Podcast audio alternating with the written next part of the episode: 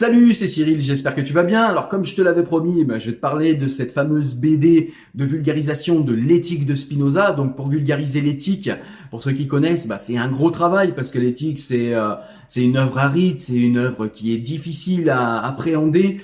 Euh, D'ailleurs, je t'ai fait une vidéo de vulgarisation, hein, je te mettrai le lien en description et puis euh, et puis je te mettrai un petit lien en haut en fiche pour que tu puisses avoir une vidéo complète qui va t'expliquer, te vulgariser dans les grandes lignes euh, ce dont parle l'éthique de Spinoza. Donc c'est une vidéo de 37 minutes environ, un petit podcast vraiment très intéressant pour te vulgariser euh, la pensée qu'il y a dans l'éthique si tu veux faire ça rapidement. Maintenant, si tu veux pousser un petit peu plus loin, eh bien tu as euh, ce fameux livre, l'éthique, voilà, aux éditions du Node graphique désormais. Voilà, donc un livre vraiment très très très bien fait. Il est très beau déjà, ça ne gâche rien. Donc voilà, on voit, on voit Spinoza ici. Hein. Et puis, euh, j'ai commencé à le lire. J'ai lu quelques pages euh, vraiment rapidement parce que j'étais pressé de le lire.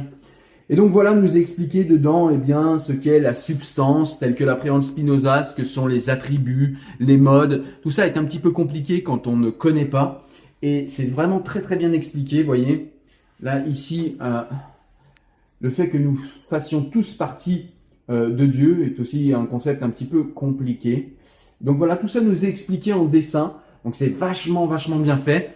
Et ce que je vais faire, c'est que je vais te mettre quelques dessins là, euh, en plein écran, que tu puisses regarder un petit peu à quoi ça ressemble de plus près. Et puis je vais te lire quelques citations qui seront justement dans ces euh, illustrations. Voilà, pour que tu aies un petit aperçu. Alors dès qu'on ouvre le livre, eh bien on tombe sur cette page de présentation où Philippe Amador eh bien, nous rappelle quelques points sur l'éthique et nous explique pourquoi il a voulu faire cette bande dessinée. L'éthique est l'œuvre majeure de Spinoza, nous dit-il.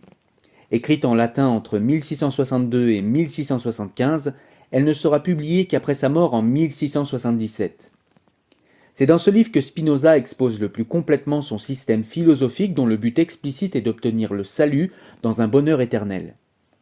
Le chemin qui mène à cette béatitude passe par la vraie connaissance de Dieu, c'est-à-dire la nature tout entière, incluant bien sûr les êtres humains, et l'observation de règles de vie qui découlent de cette connaissance. Pour ce faire, il procède par démonstration selon l'ordre géométrique, à la manière du célèbre mathématicien de l'Antiquité, Euclide, auteur des éléments. Car pour Spinoza, la mathématique est l'outil qui a permis à l'humanité de dépasser ses croyances imaginaires. Spinoza démontre ainsi que le monde n'est pas la création intentionnelle d'un Dieu à figure humaine, mais une donnée purement naturelle dont il s'agit de comprendre les lois et principes afin d'en tirer le meilleur parti pour une vie la plus parfaite autant que faire se peut. Le texte de l'éthique est réputé difficile, notamment par l'usage d'un vocabulaire spécialisé emprunté à la philosophie médiévale scolastique. La bande dessinée que vous avez entre les mains se propose d'en donner une adaptation plus aisée pour des lecteurs et lectrices d'aujourd'hui.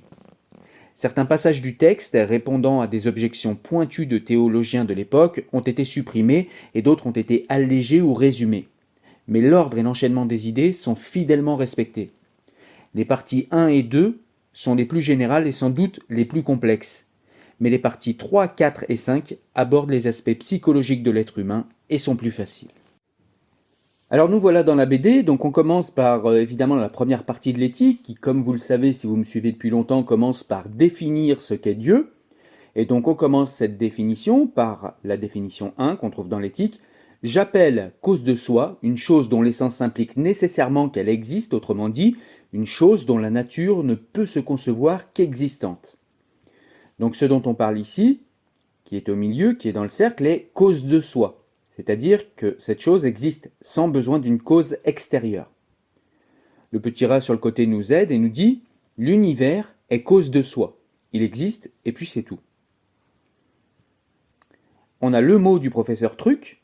Donc ici, on nous illustre un petit peu le déterminisme de Spinoza, puisque Spinoza croit en un enchaînement infini de causes et d'effets. Donc on nous dit toute chose a une cause qui elle-même est causée par une autre chose qui est elle-même causée par une autre chose, et ainsi de suite à l'infini. C'est le déterminisme absolu. Mais la seule chose qui n'a pas de cause extérieure à elle-même, c'est l'univers tout entier, car il n'y a rien en dehors de lui puisqu'il est infini. Donc il n'y a rien qui puisse être sa cause. On dit alors qu'il est la propre cause de son existence. Il est cause de lui-même. Alors là, dans cette image, on va parler de substance. Alors je vous montre pas toutes les illustrations dans l'ordre, mais vous verrez que quand vous lisez le livre, en fait, les développements et les réflexions sont beaucoup plus lentes, avec beaucoup plus d'illustrations, ce qui vous permet de suivre une réflexion euh, assez poussée, même sans en avoir l'habitude. Mais là, je ne vais pas vous passer toutes les illustrations, je vous passe seulement quelques illustrations parmi celles qui m'ont paru intéressantes. Donc là, je le disais, on parle de substance. La notion de substance, nous dit-on, est ancienne dans la pensée philosophique. Généralement, on désignait par substance ce qui ne change pas dans une chose par rapport à ce qui peut s'y modifier sans changer la nature de la chose. Par exemple, un mur serait une substance et sa couleur blanche ou bleue une simple modification non essentielle, un accident. En effet, même avec une nouvelle couche de peinture, le mur resterait ce qu'il est. Ou bien la substance eau reste la même qu'elle soit liquide ou gelée. Alors après, il y a des nuances selon les penseurs par rapport à cette définition de substance. Pour Aristote, par exemple, il y a plusieurs substances dans la nature, nous dit-on. Un arbre, un rocher, un homme sont des substances différentes. Dieu étant la substance causale primordiale. Pour Descartes, il n'y a que deux substances, l'étendue, c'est-à-dire la matière, et la pensée que Dieu crée en permanence, donc c'est la théorie de la création continuée, c'est le dualisme cartésien. Et enfin, pour Spinoza, il n'existe qu'une seule substance qu'il appelle Dieu, ou on pourrait dire la nature. Selon lui, la nature tout entière n'a pas été créée, mais existe en soi, se suffisant à elle-même, c'est le monisme spinozien. Ensuite, on va avoir ici une illustration sur ce que sont les modes, les modes qui sont des parties finies de la substance infinie qu'est Dieu. Donc, on reprend une proposition dans l'éthique de Spinoza. Par mode, j'entends les formes différentes que prend la substance, autrement dit toutes les choses qui sont en elle et s'expliquent donc par elle. Donc tout ce qu'il y a ici et qui n'est pas forcément visible est la substance. La substance infinie, vous voyez, c'est écrit euh, en haut, en, blanc. Je ne sais pas si vous le voyez, regardez bien. Euh, mais en tout cas, voilà, tout ce qui est dans l'image est partie de la substance, de la substance infinie qui est Dieu. Et chacune des choses que vous voyez, que ce soit la pensée j'ai faim, qu'on voit au-dessus de l'individu qui se promène, du paysan qui se promène, ou que ce soit ces objets matériels, eh bien, chacune de ces choses sont des modes et sont parties de la substance infinie qu'est Dieu ou la nature.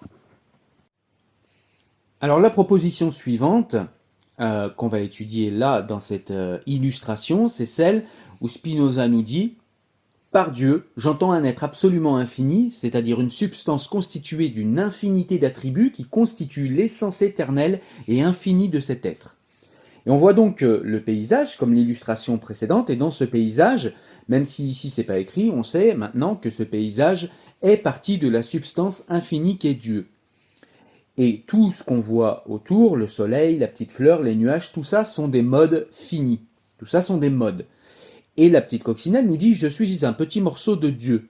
Et effectivement, puisque tout découle de la substance infinie qu'est Dieu, alors, en tant que mode fini, cette coccinelle est aussi partie de Dieu, même si elle est un mode fini.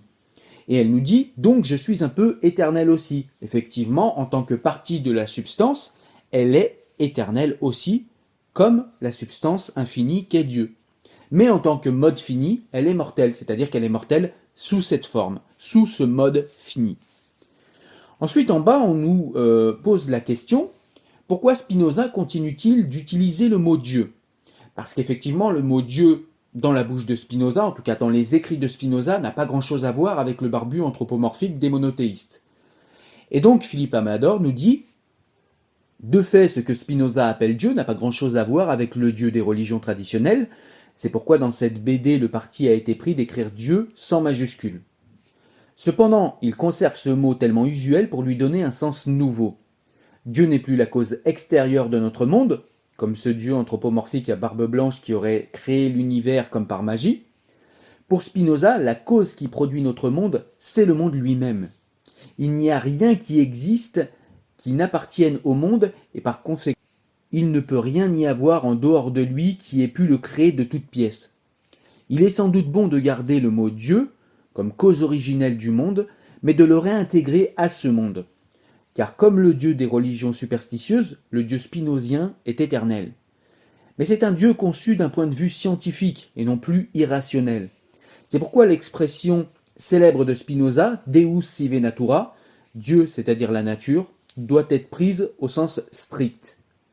Donc on voit là dans l'illustration, on voit le Dieu des monothéistes, Dieu transcendant, créateur. Donc c'est le Dieu qui, de manière extérieure à la création, a créé la nature.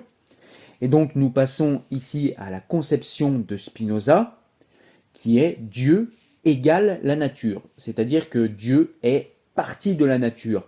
Dieu n'a pas créé de manière extérieure la nature, Dieu est la nature. Voilà, écoute, j'espère que tu as aimé cette euh, courte euh, présentation de vulgarisation de la BD de Spinoza. Mais honnêtement, ces deux, euh, ces deux BD là, ce sont vraiment des BD que je te conseille, que je te recommande.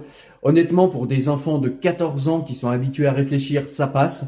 Sinon, pour des ados qui sont peut-être un petit peu moins habitués à faire de la philosophie, ben, je conseille de lire ça à partir de 16 ans, ensuite jusqu'à 77 ans, comme on dit. Vraiment, c'est très très compréhensible, c'est très bien vulgarisé, en plus c'est très fidèle aux œuvres. En tout cas pour euh, le traité de la réforme de l'entendement, puisque je l'ai lu complet, il n'y a pas de raison que ce soit pas pareil dans l'éthique, euh, que je n'ai pas tout à fait fini. Mais voilà, des livres que je te conseille, ce sont vraiment des pépites que nous sortent là euh, les éditions du Node et Philippe Amador. Je les remercie pour ça parce que ben, vraiment ce sont des livres qui vont rendre la philosophie plus accessible, puisque selon moi la philosophie est vraiment quelque chose qui nous apprend à vivre, qui nous apprend à supporter euh, la majesté et la douleur de la vie, puisque la, la vie est très ambiguë, hein. elle est en même temps magnifique et en même temps parfois terrible. Et euh, eh bien, il y a deux façons de se comporter face à ça et de supporter tout cela. C'est de se jeter dans la philosophie et de comprendre euh, de comprendre la vie. En tout cas, c'est euh, le postulat de Spinoza. Plus l'on comprend les causes et les conséquences de la vie, et plus on l'apprécie, et plus on est dans l'amour de Dieu, dans l'amour.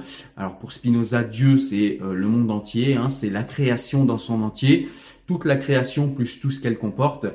Et, et, puis il y a un deuxième moyen qui est selon moi beaucoup moins intéressant et beaucoup plus sclérosant, c'est de se jeter dans les religions et d'avoir un doudou rassurant pour euh, voilà pour se sentir mieux, pour euh, voilà s'illusionner éventuellement d'une d'une vie après la mort, d'une vie dans un paradis magnifique où il y aura euh, tout ce que nous n'avons pas ici et tout ce dont nous rêvons. un paradis normatif en plus, hein, puisqu'on aura tous le même. Donc voilà, ça me paraît vraiment moins bien. Et donc il y a un regain en fait d'attention de beaucoup de gens pour euh, la philosophie et je m'en félicite et je trouve que c'est selon moi ce genre de livre un bon moyen de débuter la philosophie si euh, voilà si on n'a jamais fait de philo et de s'y remettre si jamais on a arrêté pendant plusieurs années. C'est un bon moyen de s'y remettre doucement agréablement et d'y prendre plaisir. Donc euh, voilà faut pas se priver allez je vous dis à très bientôt pour une nouvelle vidéo où on parlera évidemment de livres. Portez-vous bien. Ciao ciao